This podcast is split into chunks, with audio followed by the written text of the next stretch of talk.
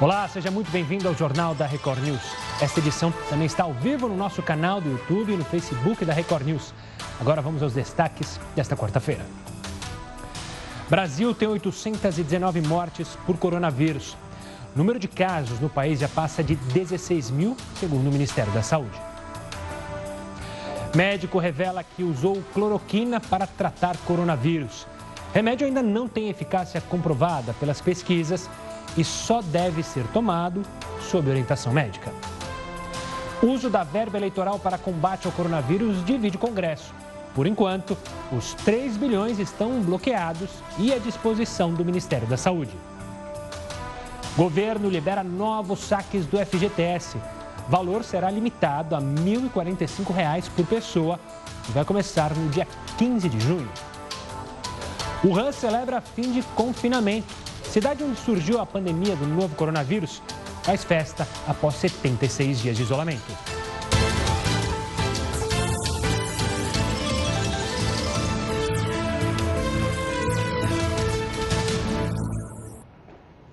E o ministro da Saúde, Luiz Henrique Mandetta, levantou uma série de questões sobre o uso da cloroquina no tratamento do coronavírus. Veja só.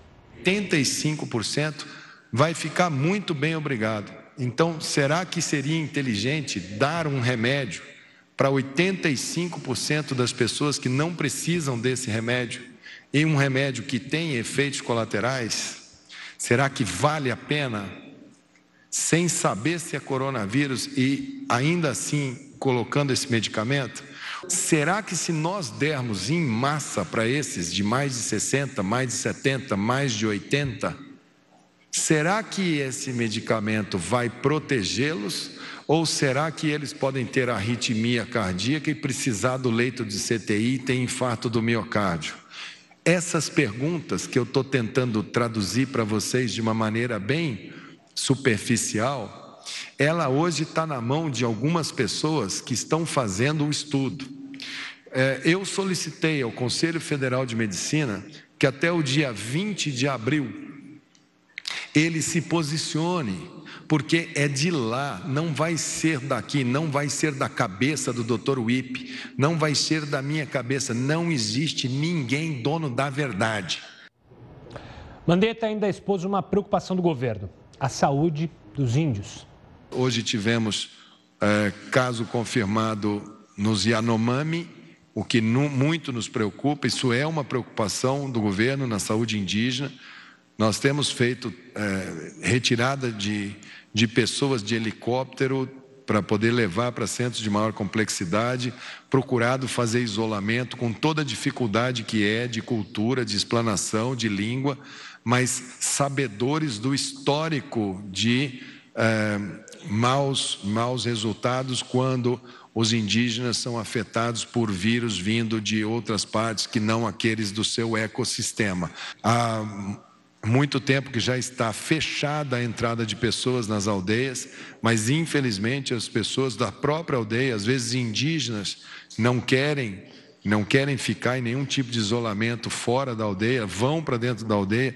Isso tem sido é, extremamente complexo, mas nós estamos com todas as equipes trabalhando no sentido de ajudá-los. Durante a entrevista coletiva, o ministro anunciou uma série de boas notícias. A primeira sobre os equipamentos de proteção individual. Nessa semana, a gente inicia o recebimento das empresas que nos fornecerão máscaras e equipamentos de proteção individual. De um total de 240 milhões de unidades de máscaras, nós receberemos as primeiras 40 milhões nesse final de semana. Mandetta contou que quatro empresas brasileiras vão produzir respiradores. Só uma delas vai fazer mais de 6 mil aparelhos em três meses.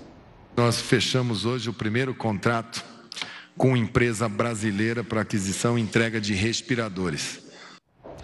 Os testes rápidos também estão nesse pacote de notícias boas. Vamos ver o que o ministro disse. Os testes rápidos de 499 mil testes já foram distribuídos e recebemos né, até sexta-feira mais um milhão de testes rápidos e gradativamente eles vão chegando à ponta. Mandetta ainda trouxe um dado sobre a ausência do coronavírus em algumas cidades brasileiras. 86% dos municípios brasileiros que não têm nenhum caso confirmado, nem de Covid, nem de síndrome respiratória aguda. o presidente Jair Bolsonaro fez um novo pronunciamento agora há pouco, às 8h30, e anunciou que a Índia vai enviar matéria-prima da cloroquina para o Brasil. Fruto de minha conversa direta com o primeiro-ministro da Índia, receberemos até sábado matéria-prima para continuarmos produzindo a hidroxicloroquina, de modo a podermos tratar pacientes da Covid-19, bem como malária, lúpus e artrite. Agradeço ao primeiro-ministro Narendra Modi e ao povo indiano por essa ajuda tão oportuna ao povo brasileiro. É bom lembrar que a Índia é a maior produtora da matéria-prima para esse remédio. A gente vai falar mais sobre a cloroquina ainda ao longo é, dessa edição do JR News. O presidente também falou sobre as ações que o governo tomou, tanto economicamente quanto na saúde, durante esse pronunciamento. Mas vamos dar uma olhada nos números oficiais sobre o coronavírus no mundo? Hoje a gente bateu mais uma, é, um número alarmante. Mais de 1 milhão e 500 mil casos confirmados Claro que isso assusta. Os Estados Unidos eh, se tornaram definitivamente eh, o ponto onde a doença mais cresce. A gente consegue ver aqui eh, no mapa, se a gente se conseguir, o nosso diretor abrir a tela inteira, porque o mapa dos Estados Unidos está praticamente vermelho. Se vocês podem perceber, à esquerda é inteiro vermelho nos Estados Unidos, ou seja, há poucas cidades americanas, poucos locais que a doença já não foi detectada nos Estados Unidos. Agora, falando do número é, mundial de mortes, são 88 mil mortes em todo o mundo. A Itália ainda aparece na frente. A gente falou que os Estados Unidos é, têm um número muito grande é, de casos, mas o número de mortes não é tão alarmante, exceto em Nova York, que são mais de 4.500 mortes. Mas é bom sempre trazer boas notícias para você que está em casa. A comparação: 88 mil mortes e mais de 328 mil recuperados em todo mundo. Então, é, fica claro esse número da esperança e a gente segue atualizando você de todos os dados sobre o coronavírus. Na França, já que a gente está falando do mundo, o fim da quarentena estava previsto para o próximo dia 15. Só que o governo voltou atrás e disse que os franceses vão precisar respeitar as medidas de restrição por um tempo maior. A nova data ainda não foi divulgada. Nos últimos dias, Espanha, Itália, Colômbia e Argentina também decidiram prolongar a quarentena. Por falar em isolamento, alguns prefeitos estão usando barreiras para impedir a entrada de pessoas que não sejam moradores das cidades. E eu estou falando aqui do Brasil. Alguns falam até em toque de recolher. Será que eles têm competência para decretar toque de recolher? Quem responde isso para a gente é Heroto Barbeiro. Heroto, uma boa noite para você. Olá, Gustavo. Eu vi o pronunciamento do presidente Jair Bolsonaro agora há pouco. Ele até fez um comentário a respeito de governadores e prefeitos que podem conduzir e podem estabelecer determinados comportamentos eh, e restrições de atividades na cidade dos estados. Mas olha, toque de recolher só se houver estado de sítio. Estado de sítio só pode ser pedido pelo presidente da República com anuência da Câmara dos Deputados. Portanto, o estado de sítio é uma coisa muito grave. Ela está prevista na Constituição do nosso país. Portanto, nenhum prefeito, nenhum governador de estado pode estabelecer toque de recolher. Isso é um período gravíssimo, por esse motivo, a Constituição do nosso país, que é muito clara, é fácil da gente compreender, da gente acompanhar, diz que então só se houver estado de sítio pedido pelo presidente com anuência, com a concordância da Câmara dos Deputados. Parece que alguns prefeitos, inclusive aqui na região de Campinas, um deles em Tabira, disse que ia estabelecer estado de sítio das 8 da noite às 6 horas da manhã. Isso é absolutamente inconstitucional e fora de qualquer lógica. Mas vamos ver o que vai dar. Aquelas pessoas que se sentirem prejudicadas no seu direito de ir e vir podem contestar e dizer que isso é inconstitucional. É verdade, né, Heraldo? O que o prefeito, o governador, que até fez aqui em São Paulo, alguns governadores estão preocupados, é que justamente vai ter Páscoa. E aí o, prefe... o governador aqui de São Paulo pediu, solicitou as pessoas a não viajarem. Aí, tudo ok, as pessoas, claro, são informadas dos problemas, não descer para o litoral para não juntar é, aglomeração. Aí tudo bem, né, Heroto? É, tudo bem. Uma medida de ordem sanitária, eu acho que realmente é uma coisa que tem competência o governador tem competência o prefeito também. por uma questão sanitária, por exemplo, fecha a praia. É uma questão de ordem sanitária.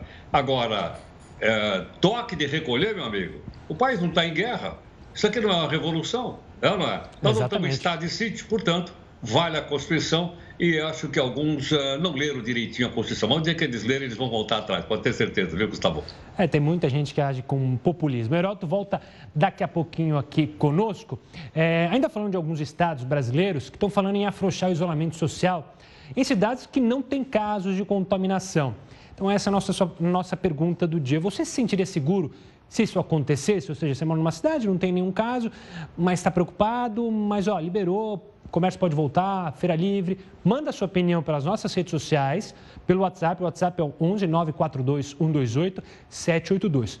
No Twitter, coloca lá a hashtag JRNews, também participa. E aí você tem a opção de mandar mensagem pelo Facebook, pelo Instagram. Fique à vontade, use a rede social que você quiser. Só lembrando que no YouTube a gente está ao vivo também. Então, se você é, quiser assistir pelo celular, pode assistir pelo celular de graça, youtube.com.br Record News. Além de assistir a gente ao vivo, tem também material exclusivo para você acompanhar tudo sobre essa pandemia.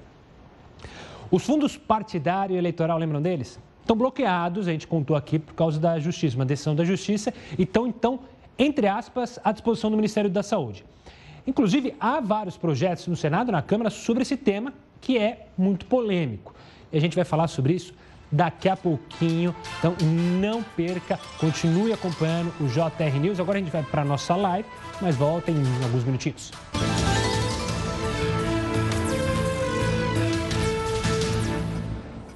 JR News está de volta. A gente falou aqui sobre o fundo eleitoral. Né? A Advocacia do Senado pediu a suspensão do bloqueio dos fundos eleitoral e partidário partidário para o uso no combate à pandemia do coronavírus. O argumento é que existe uma interferência indevida no Poder Judiciário, no Poder Legislativo. A gente abordou isso ontem com o advogado Rolo, que explicou isso. E que a imediata utilização dos recursos sem autorização do Parlamento ameaça a segurança jurídica. Isto ponto, a gente vai falar mais sobre esse assunto. O Senado recorreu, mas pelo menos por enquanto, os fundos eleitorais partidários estão bloqueados à disposição do Ministério da Saúde, mas, obviamente, o Ministério da Saúde não vai pegar esse dinheiro sem uma anuência do parlamento. Tem vários projetos no Senado e na Câmara sobre esse tema, que é polêmico para alguns e óbvio para outros. Afinal, por que abrir mão desse dinheiro é tão difícil para o Congresso? Para falar sobre o assunto, a gente convidou o deputado federal Vinícius Poet, que é um dos deputados que apoia que os recursos dos fundos sejam usados para o combate ao coronavírus. Deputado, obrigado pela participação aqui conosco. Então vamos lá. Explica para a gente por que, que, é tão difícil o Congresso articular. Eu sei que há pessoas e há deputados e congressistas que são favoráveis à proposta, assim como você e o seu partido, mas não anda. O que acontece? Boa noite, boa noite aos telespectadores. O que acontece é que a gente tem essa bandeira de não utilizar dinheiro público para fazer campanha nem para manter partido desde o início do nosso mandato. São recursos da população, recursos dos pagadores de impostos que devem ir para o que é prioritário, principalmente nesse momento. E a prioridade é saúde, a prioridade é o combate ao coronavírus. Acontece que a gente é minoria ainda com essa voz lá e muitos outros partidos têm na sua história tem na, na, no seu, na sua existência a utilização de recurso público. E a hora que precisa mudar, não são todos que botam na consciência e botam na balança, infelizmente, o que é mais prioritário para a população. Então, a hora que a gente colocou a emenda lá do Partido Novo, destacou, houve uma interpretação do presidente da casa que aquilo não era pertinente à PEC da guerra e nem para votação foi. Óbvio, porque se fosse para votação, cada um teria que botar a sua digital lá na votação nominal e iria expor alguns deputados que provavelmente inacreditavelmente votariam contra. Vinícius, como você disse, é, o destaque lá que vocês colocaram, se não me engano, é o destaque 12, né? Ele foi, foi retirado é, da proposta. Existiria alguma outra maneira para recolocá-lo, criar um projeto novo? É, há alguma possibilidade disso ser votado de outra maneira que seja? Existe, a gente já tem um projeto de lei 646 de 2020, né? Protocolamos, e aí, inclusive, foram vários deputados juntos, não são somente deputados do Novo, tem deputado do PSB, do PDT, do PV, do Cidadania, do DEM. A gente protocolou o projeto 646 de 2020, que é voltado para pegar e permitir os partidos políticos que queiram, nem, ter, nem estou obrigando, gente, permitir os partidos políticos que queiram doarem parte do seu fundo eleitoral, fundo partidário ou na totalidade para o combate ao coronavírus. Então, esse é um projeto que está é, ele tá tramitando. A gente queria aproveitar a PEC de guerra para já passar isso também e juntar recursos o mais rápido possível, não foi possível. Mas a gente vai ainda articular e lutar por esse projeto, porque essa consciência coletiva na Câmara está crescendo. Espero eu que a maioria entenda que a prioridade, gente, não é dinheiro para fazer campanha, nem para manter partido político nesse momento. A prioridade é salvar vidas, a prioridade é o combate ao coronavírus. E mesmo que o que a gente precisa são 500 bilhões de reais, né, que o governo até comparou, que tudo que vai economizar na reforma da Previdência em 10 anos, um trilhão, a gente vai gastar metade agora, quando a gente fala de 2 bi do fundo eleitoral, parece pouco, mas não é pouco não. É muito dinheiro e cada centavo conta nesse combate à Covid-19. Ministro, você citou alguns partidos aí, claramente dá para perceber que essa questão não tem ideologia, ou seja, é, são partidos de diferentes espectros políticos, mas me, eu, eu quero entender se você acredita que, justamente, essa é uma decisão que tem que partir do Congresso. Essa questão da justiça, você acha que atrapalha? Você acha que não vai para frente? Ou seja, a justiça interferir é, na decisão do Congresso? Como você vê isso? A gente tem uma, uma. tem que ter um respeito, né? ao papel de cada poder no Brasil. Executivo executa, toca ali a nação, que é o papel do presidente Bolsonaro. Legislativo faz leis, fiscaliza o executivo e o judiciário julga.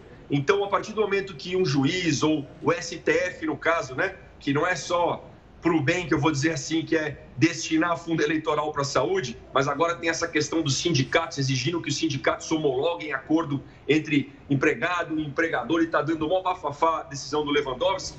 Mas na prática, na teoria, o juiz não deveria legislar. E é isso que a gente defende. Agora, eu tenho que assumir aqui para todos os meus colegas, para quem está assistindo, um juiz ter coragem de enfrentar, sabendo que não é o papel dele, para devolver o fundão eleitoral, né, por mais que ele está defendendo o nosso poder, ele está exercendo o papel dele como cidadão, como brasileiro. Mas, infelizmente, gente, parece que já foi até derrubada a decisão deste juiz. É um juiz que tem histórico de, de entrar com esse ativismo legislativo, que não é papel do judiciário, mas eu até reconheço a coragem dele como cidadão, como brasileiro indignado, tentar mais um esforço para o fundão eleitoral e para a saúde.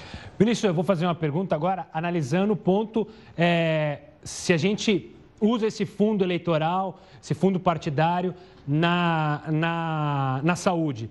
Como ficariam as eleições? Isso poderia prejudicar a nossa democracia, porque tem gente que cita esse problema.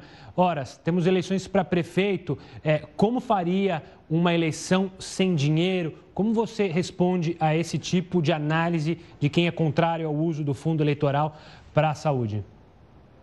Perfeito. Primeiro, eu acho que a forma como se financia eleições no Brasil, ela tem que ser rediscutida de uma maneira geral. Por que, que nasceu o fundo eleitoral, gente? Vamos olhar na, na, na análise aqui, na origem. As eleições de 2014, as eleições gerais de 2014 foram as eleições mais sem escrúpulos que o nosso país já viu. Com empresas, com grupos empresariais doando 300 é, milhões de reais, centenas de milhões de reais e aí depois a gente descobriu, né, não preciso citar o nome das empresas aqui, que tinha troca de favores, tinha troca de contratos com o governo. Por causa disso, para coibir essa corrupção, então acabou. Empresa não doa mais, agora vai ter dinheiro público. Ou seja, é, é, acabou com um sistema de doação que pode funcionar, inclusive aqui no Brasil já funciona em outros países, com base em alguns corruptos que atuavam aqui e agora 100% público. Na minha opinião, não tem que ter dinheiro público a gente pode, inclusive, voltar a doação de pessoa jurídica com transparência, com limite, para coibir esse tipo de prática que foi feita no passado. Doação de pessoa física, doação de pessoa jurídica, com transparência e com limite, para não ter essa troca de favor. Essa é a minha opinião, porque dinheiro público, gente, está pegando parte do seu imposto telespectador, do meu imposto e de todos e doando de repente para um partido ou para uma ideia que você nem acredita, que você nem apoia. Eu não acho justo. Né? Se de repente perguntassem para cada um a parte do seu imposto você quer que vai para qual partido? Aí a gente pode até discutir. Mas do jeito que funciona hoje, eu acho que tem que acabar com o financiamento público, voltar privado, física e jurídica com mais controle e transparência e aí a gente rediscute a forma de financiamento de campanhas e partidos no Brasil. Vinícius, quero agradecer bastante a sua participação aqui, deputado, esclarecendo os pontos, por que, que não anda, por que, que é, é difícil mudar essa regra e agradecer a participação mais uma vez. Um forte abraço e um bom trabalho para você e seus colegas. Até mais. Parabéns pelo trabalho sério, por informar a população. Um forte abraço, gente. E vamos ficar em casa que a gente vai vencer esse combate ao coronavírus. Obrigado. Pessoal, quem perdeu a entrevista, eu sei que é um tema que, claro, muita gente quer entender mais. Daqui a pouquinho vai estar lá no YouTube. Você entende então o posicionamento do deputado Vinícius Pucci, que é um dos favoráveis a que esse fundão criado pelos políticos seja destinado à saúde. Eu prometo, eu e a toda a equipe do JR News, irmos atrás de um, dele... de um deputado, de um senador que seja, que seja contrário a isso. Assim que a gente conseguir e ter eles aqui para falarem, a gente coloca no ar para também entender o outro lado e aí você na sua casa, claro, tomar a decisão do que, que é melhor. Não usar, usar o dinheiro, enfim, você, claro, tem que ter a sua decisão. É, agora a gente fala da medida provisória que autoriza os saques emergenciais do Fundo de Garantia. Essa medida deve beneficiar mais de 60 milhões de brasileiros, segundo o Ministério da Economia. 60 milhões e 800 mil trabalhadores vão ser diretamente beneficiados por essa medida. Nós esperamos que sejam sacados até 36 bilhões e 200 milhões de reais. 30 milhões e 700 mil trabalhadores vão poder sacar absolutamente tudo que eles têm no FGTS. Esses novos saques serão possíveis graças aos recursos do PIS/PASEP.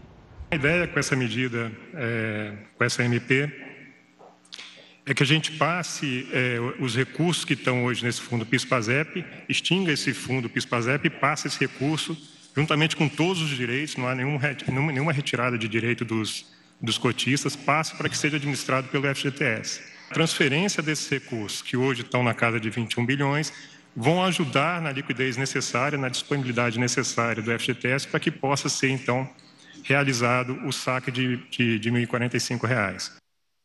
O presidente do Conselho do FGTS alertou que essas medidas não afetam os saques do abono salarial. Aqueles que tenham recursos ou no Banco do Brasil ou na Caixa hoje, ou vão passar a ter no FGTS, que vão lá, os recursos estão lá disponíveis para que sejam sacados. E o uso da cloroquina no tratamento do coronavírus tem dividido opiniões. Mas o que é esse medicamento? A gente explica no próximo bloco. Agora a gente vai para mais uma live do Jornal da Record News.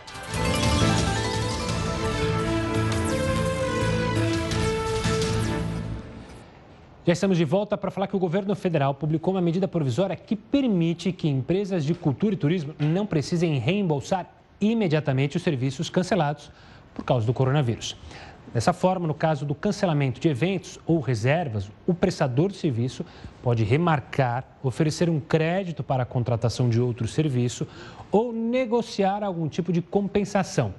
É importante citar que essa prestação de serviço vai poder ser marcada em até um ano depois do fim da situação de calamidade pública por causa do coronavírus.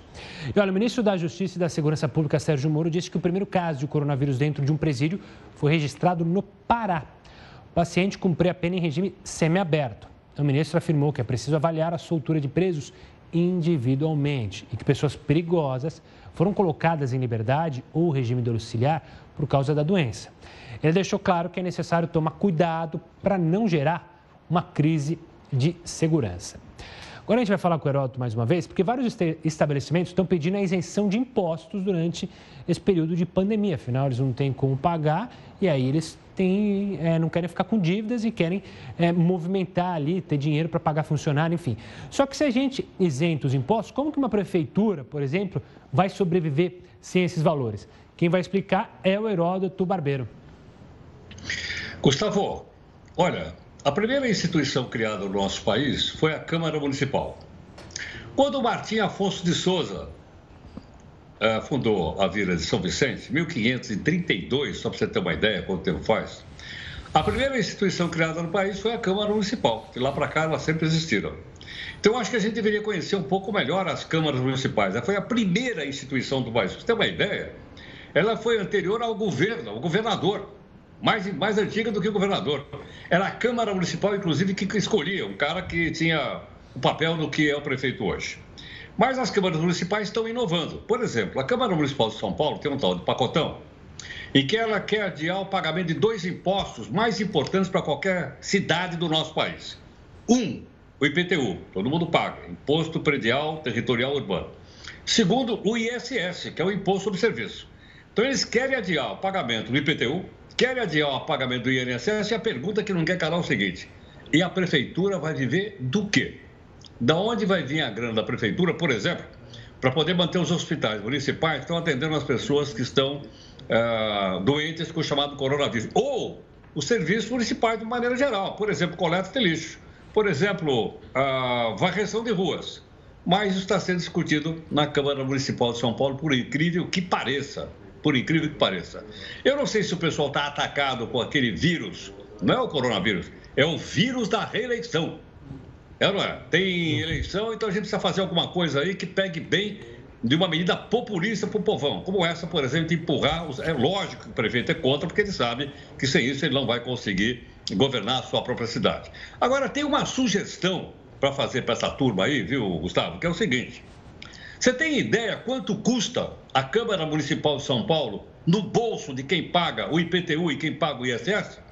Não, diga lá, mas eu vou, tô com medo de ouvir. 600 milhões de reais por ano. Olha que valor. É mole ou não? Agora, por que, que esses cidadãos não abrem mão da metade dos seus contratados, da sua mordomia, dos seus carrões, daquela coisa toda? Ficam só com 300 milhões para se manter e não colocam 300 milhões no sistema eh, municipal de saúde? Eu acho que é uma boa pergunta. Né? E cada um de nós, qualquer cidadão, pode fazer para o seu vereador, independente de ser estado de São Paulo, do Rio de Janeiro, de Belo Horizonte ou de qualquer cidade do nosso país. Quando é que, esses, que essas pessoas, eu ia falar outra coisa, quando é que essas pessoas vão dar a sua colaboração, não do dinheiro deles, do nosso, porque nós é que mantemos, né? eles estariam dando metade do dinheiro que nós damos para eles se manter, devolvendo para a sociedade. Que Mas, nesse por momento, enquanto, não tenho notícia sobre isso. E nesse momento, quem mais precisa é justamente a sociedade. O Heródoto volta daqui a pouquinho com a gente. Te deixa um pouquinho de falar do Brasil para falar da Europa, porque uma agência de classificação de risco prevê que o desemprego em diferentes países deve aumentar rapidamente por causa dos lockdowns, ou seja, o isolamento total. O lockdown é um pouco diferente do que a gente está vendo aqui no Brasil. O lockdown fechou tudo mesmo. Isso para combater o coronavírus. É que esse tipo de isolamento paralisa a economia, obviamente. A agência afirma que pode haver cerca de 2 milhões de demissões, isso só no continente europeu. Agora a gente vai, a gente vai falar sobre condomínios. É, não é agora, mas tem condomínio que teve que inovar para se comunicar com moradores nessa época de isolamento social. Quem dava desculpa de não ir à Assembleia porque estava trabalhando, né, agora vai ter que arrumar outra desculpa. Mas eu falo sobre isso daqui a pouquinho no próximo bloco, a gente vai para mais uma live.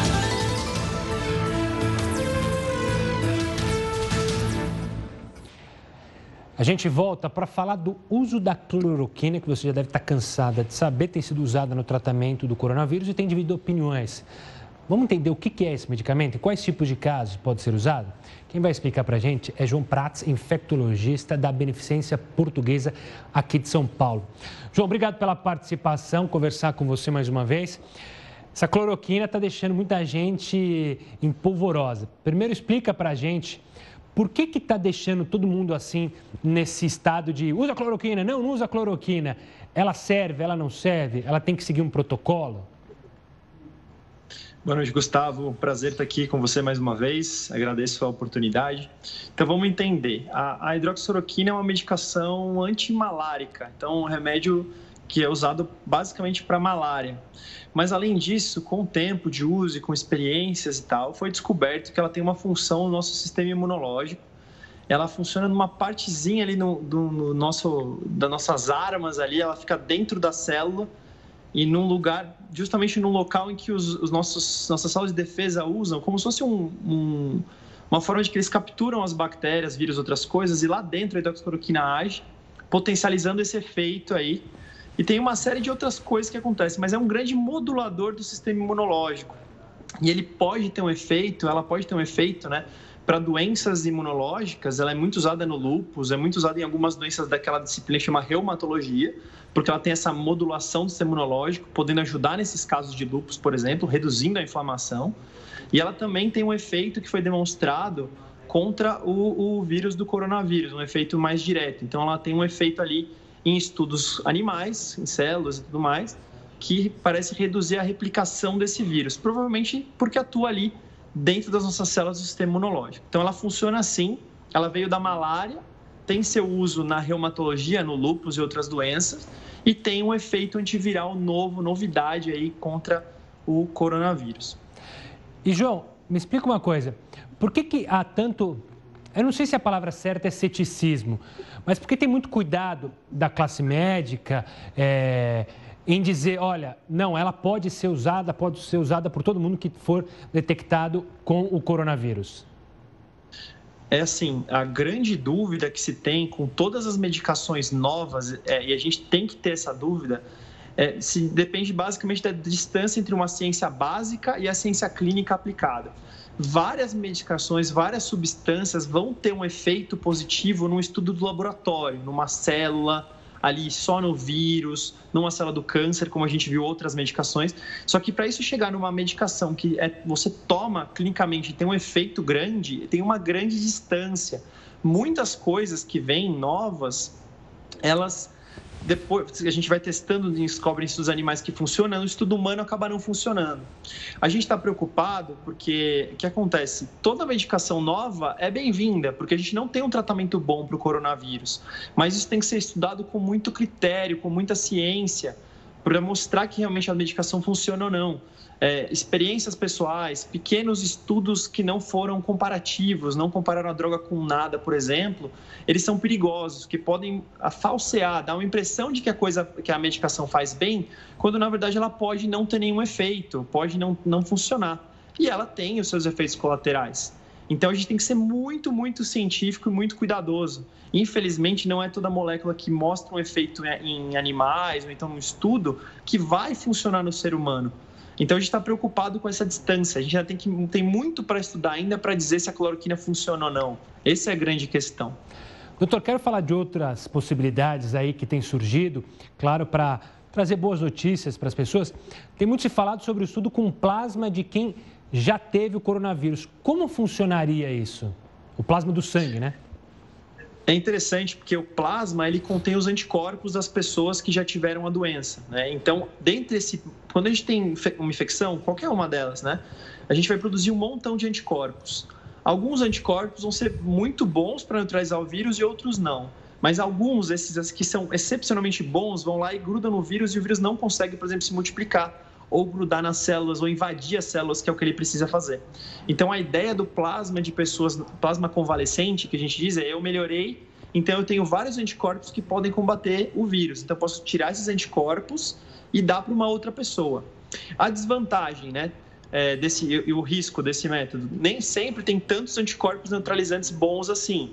Então, ele pode funcionar, mas pode não funcionar. E dependendo da fase da doença, né? Então, se a doença já está muito avançada, o vírus já se replicou, já invadiu e tudo mais, pode ser que a gente não consiga mais evitar essa replicação, além dos riscos de uma transfusão de plasma normal. Hum. Porém, é, esse é o primeiro passo para que a gente desenvolva uma coisa, por exemplo, que foi usada contra o ebola, que são pools de anticorpos. Então, se eu descobrir os melhores anticorpos, eu posso depois criar uma, vamos dizer assim, um grupão de anticorpos bons que funcionam contra o vírus e dá para a pessoa também. É, isso vem depois do plasma. Mas o legal é que funciona como uma medida emergencial, né? Você tem pessoas que estão se curando, nada como testar o plasma, a, a, o risco é baixo e pode ter um efeito interessante. Então, é uma estratégia promissora que ainda está em estudo, né? Doutor, para a gente fechar, é, tenha, também tem ouvido falar, a Fiocruz falou, fez um estudo, tem feito um estudo com um remédio que era usado para o HIV. É, como que funciona também esse estudo para ser mais uma esperança no tratamento contra o coronavírus?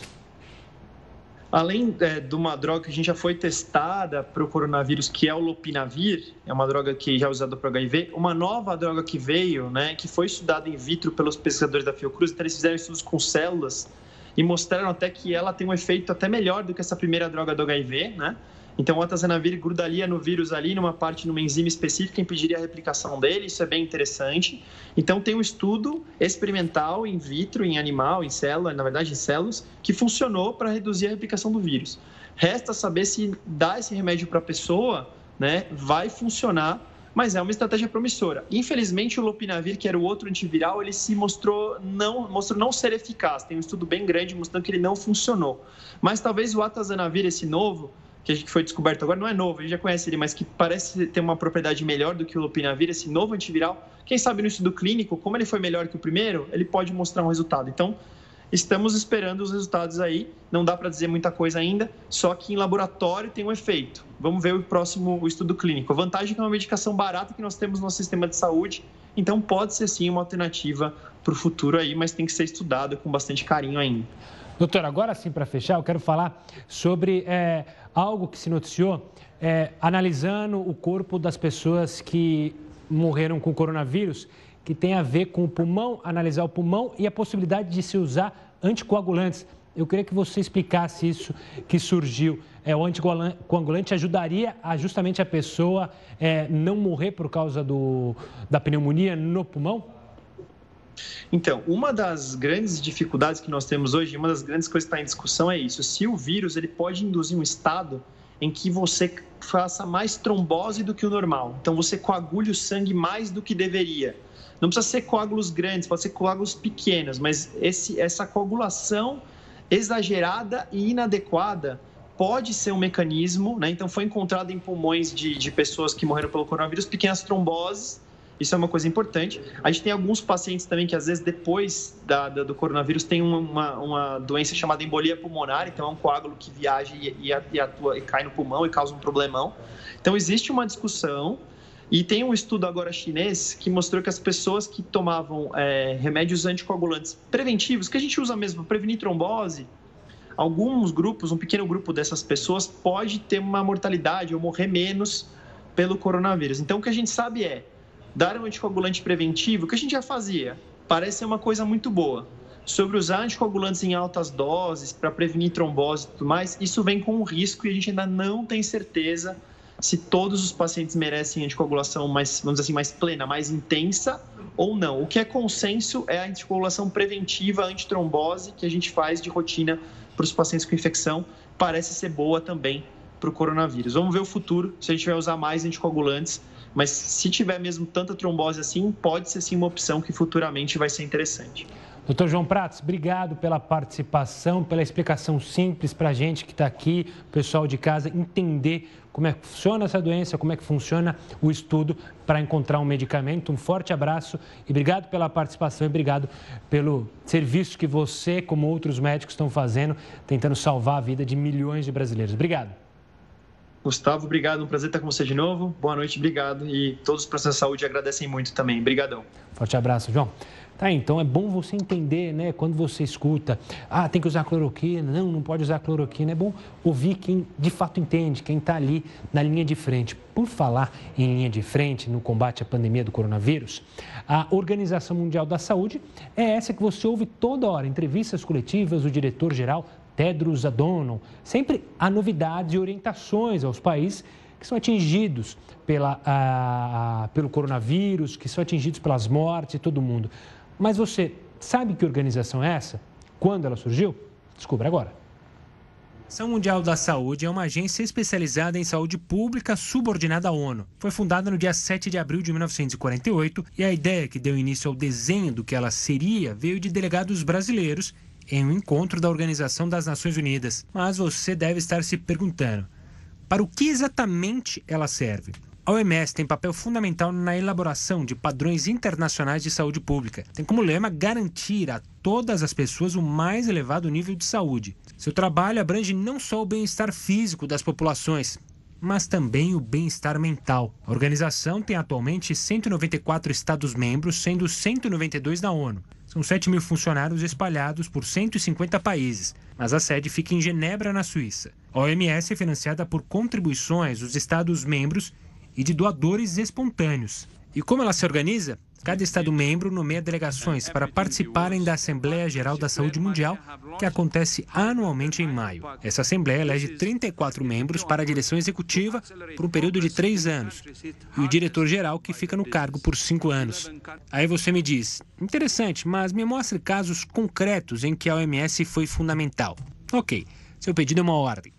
Uma das principais funções da OMS é coordenar esforços internacionais para combater surtos de doenças pelo mundo, como agora na pandemia do coronavírus. Uma das grandes vitórias da organização foi a erradicação da varíola e da poliomielite. Ainda podemos ressaltar a importância da OMS na luta contra a AIDS. Ela é uma das agências participantes do Programa Conjunto das Nações Unidas sobre o tema, a UNAIDS. Mas, sobretudo, ela é como um órgão que, à distância, observa problemas que assolam populações pelo mundo e estimula a cooperação entre grupos científicos para desenvolver estudos além de realizar uma classificação internacional de doenças e apoiar a descoberta e a distribuição de vacinas seguras e eficazes.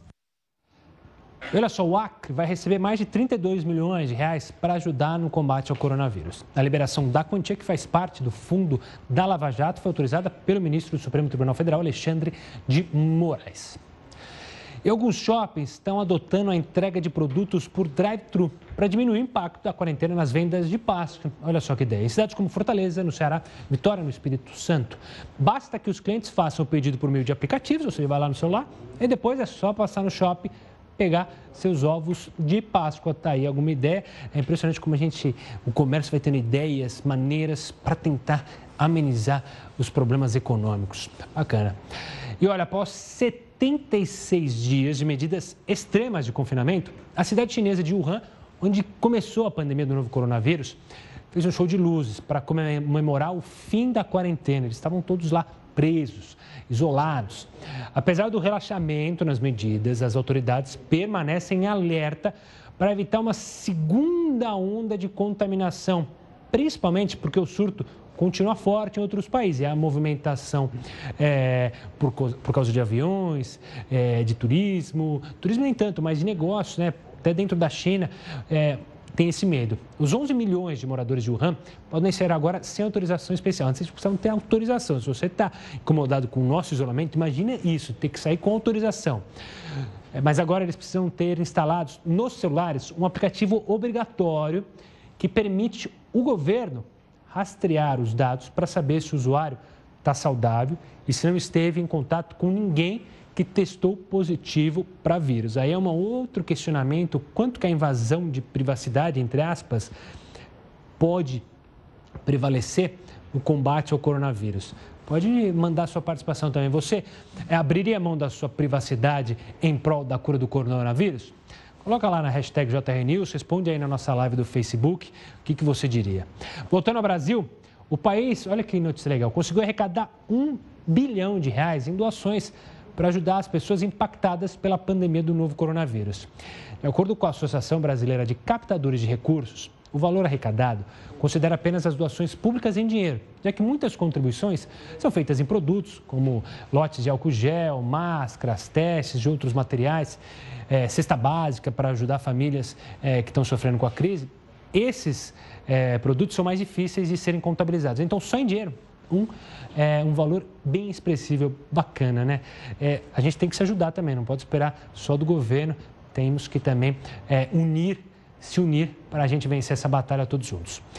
Ah, apesar de ter muita gente andando nas ruas, o fluxo de trânsito nas cidades brasileiras é muito menor desde que foi anunciado o isolamento social. Será que isso ajuda a melhorar a qualidade do ar no país? Vamos ver falar com o Heródoto, porque o Heródoto vai contar para a gente.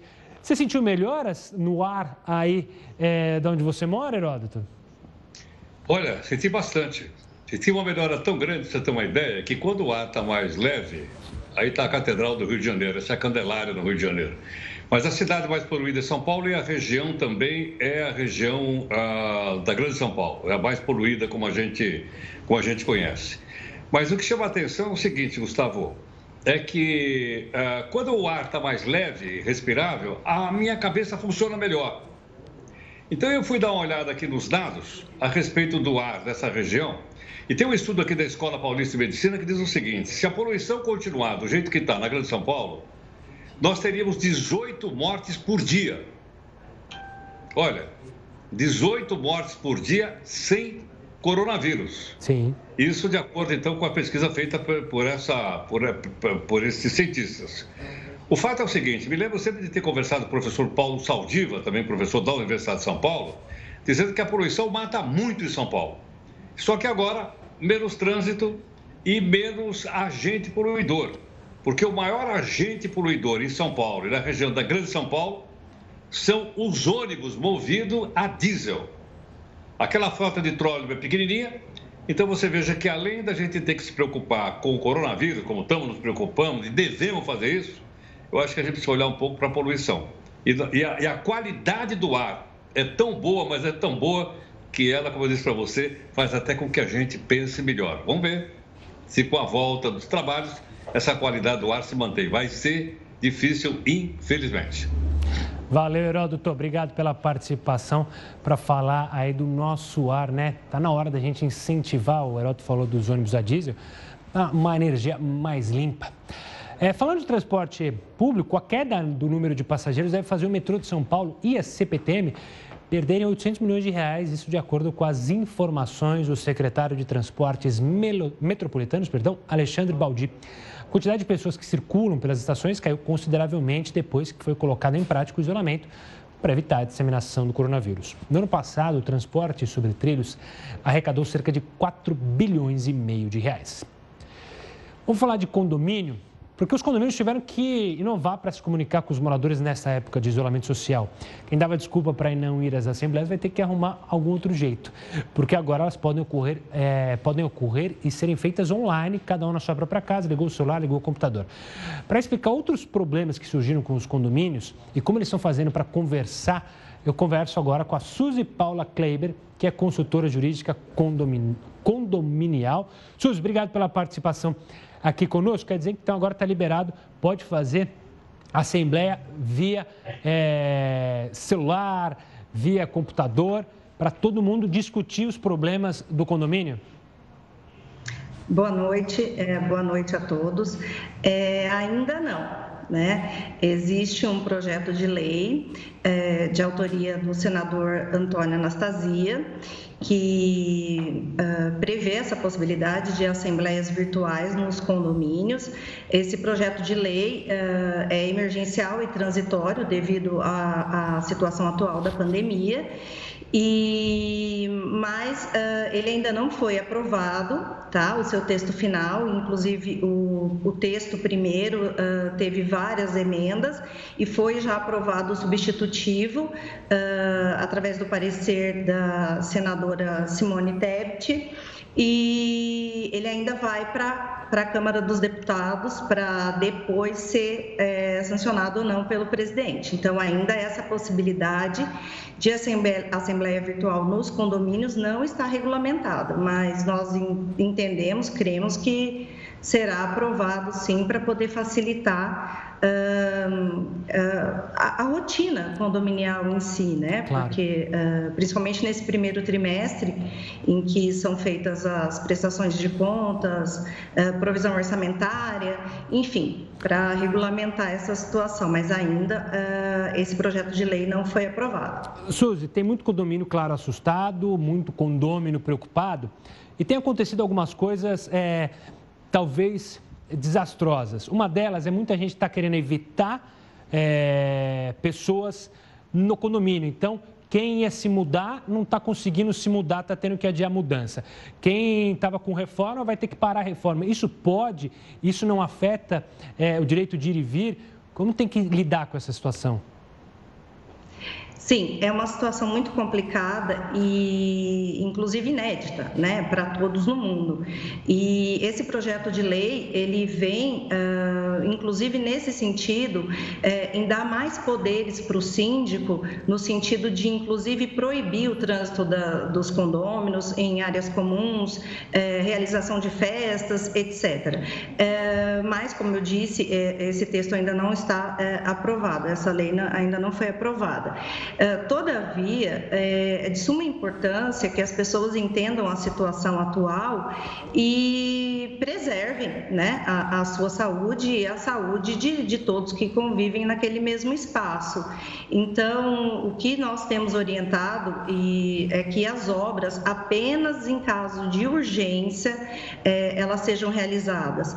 Uh, visando esse tráfico de pessoas no condomínio, uh, o que pode trazer mais risco para todos. É óbvio que todos precisam usar de bom senso, né? Que é, é recomendável em todas as situações, muito, muito mais agora. É, tem idosos que precisam que cuidadores acessem o condomínio, etc. Mas obras é, que não sejam urgentes, estruturais, inclusive, é, realmente é, o pedido é que elas não se realizem, assim como as áreas comuns não sejam utilizadas. Suzy, eu quero agradecer demais a sua participação para falar eu sobre os condomínios. Uma, obrigado pela participação, uma ótima noite e até a próxima. Boa noite, obrigada. Tá aí, no seu condomínio está tendo problema também? Conta para gente no, nas nossas redes sociais. Hoje o nosso encerramento é com um dueto, dueto feito por videochamada entre um avô e seu netinho. Juntos, eles cantaram a música I Want to Break Free, da banda Queen. O vídeo, obviamente, viralizou, emocionou internautas durante esse período de isolamento social. A gente termina com essas imagens e com áudio e amanhã tem mais JR News. Tchau, tchau, uma boa noite.